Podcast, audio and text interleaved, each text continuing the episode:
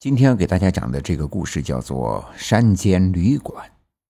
下面的这个故事是我的启蒙老师讲给我的。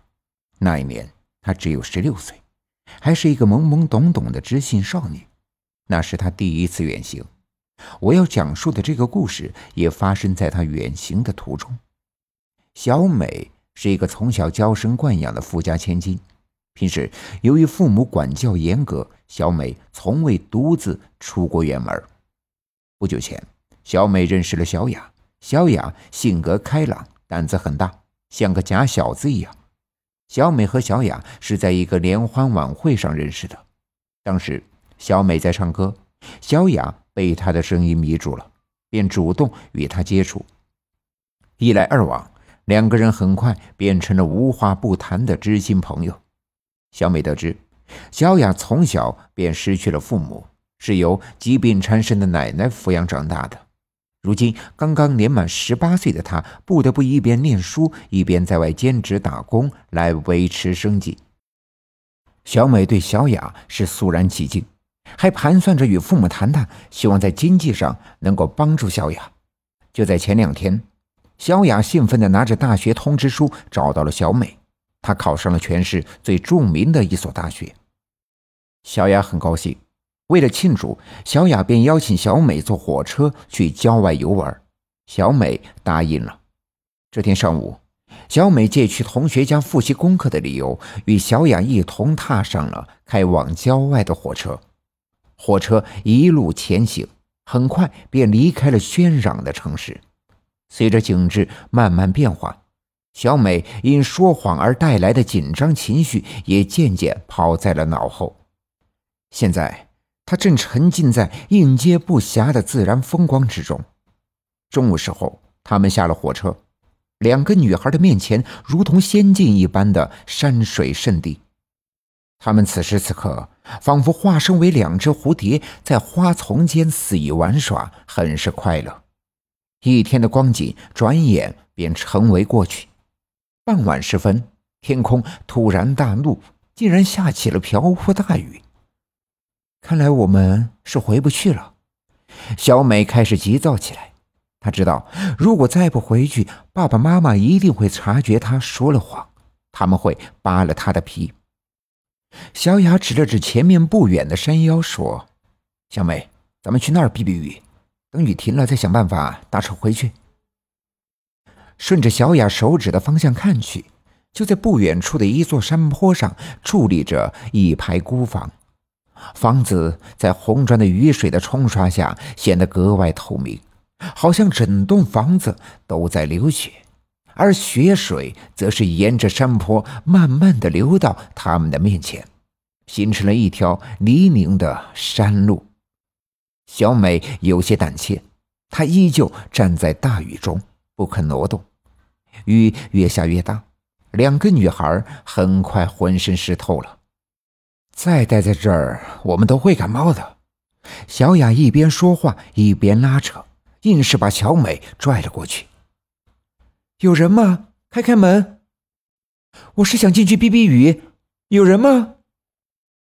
小雅砸着房门，过了很久，终于是有人听见了他们的哀求。门慢慢的打开了。与此同时，两个人可以清楚的看见门框由于开门时的震动被震落了一层厚厚的灰烬。门里面站着一个人。两位客人是要住店吧？来来来，里面请。这人说话时露出了一丝微笑，那笑容有些诡异，叫人不由得联想到很多可怕的东西。小美和小雅慢慢的走进了屋子。这里应该是一家旅店，他们的左右两边分别是两条长长的走廊，走廊里共有十二扇门，也就是十二间屋子。小美心想，这里应该很久很久没人住过了，到处都是灰烬。小美狠狠地打了个喷嚏，她感冒了。小雅把小美揽在怀里，对那人说：“给我们间屋子吧。”我的同伴他感冒了，需要休息。您这里有药吗？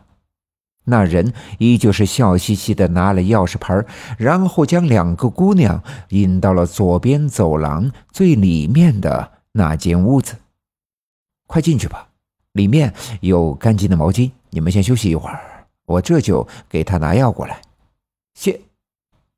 没等小雅说完话，那人便急匆匆的离开了。小雅和小美两个人脱下湿透的衣服，然后两个人一起倒在了床上。深夜，小美突然惊醒，她看了看窗外，外面是一片漆黑，身边的小雅仍在熟睡着。小美轻轻的下了床，她推开门，然后沿着光亮朝房门走去。走廊里格外的安静，小美此时感觉到自己就是一个不速之客，就连呼吸都是那么大声，都会打扰到房子里其他人的休息。小美距离大门口越来越近了，而他们的心也伴随着脚步在逐渐的加速着。你要去哪儿？啊！小美被吓得大叫了一声，她猛地回头。身后是傍晚招待他们的那个老婆婆，老婆婆的表情狰狞，两只眼睛瞪得大大的，目光简直可以把她杀死。我，我，我想借用一下电话。小美的眼睛里充斥着泪水。老婆婆慢慢的放松下来，走到她的面前，对她说：“姑娘，这里晚上不安全，我怕你有危险。”还有这儿没有电话，你要是着急，就只有等明天早上去不远的火车站，那儿有公用电话亭。哦，知道了，那那我回房间了。小美磕磕巴巴的说着话，然后一路小跑的回了房间。小雅此时此刻也醒了，她正坐在床上，呆呆的看着匆忙跑回来的小美。你，你怎么了？我，我刚才被那个旅店老板吓坏了。这个死老太婆，死老太婆。哎，她是个疯婆子。你别说了，我都被吓死了。小妹，你最好别乱跑。你现在身子弱，最容易碰到什么不干净的东西。小雅，你，你这话什么意思呀？什么是不干净的东西？你可别吓唬我，小美。之前接待我们的分明是个老爷爷，你怎么说是老太婆啊？爷爷？不可能啊！晚上的时候虽然我神志不清，但是我依旧可以记得，接待我们的人分明就是那个老婆婆，不会错的。小雅，一定是你记错了，接待我们的是个老婆婆，你肯定是记错了。小美再三强调。小雅此时此刻也不再作声，她呆呆的看着窗外，好像是看到了什么十分吸引人的东西。小雅，你在看什么？小雅没有说话，她依旧呆呆的望着窗外。小美朝她的方向看了过去，她隐约可以看到窗外是一棵参天的大树，而就在大树的旁边有一个人影正在随风轻摆。小美不自觉地凑近了些，她终于看清楚了面前的一切，是，是那个老婆婆，她正被吊在树上，随着风雨一左一右的摇摆。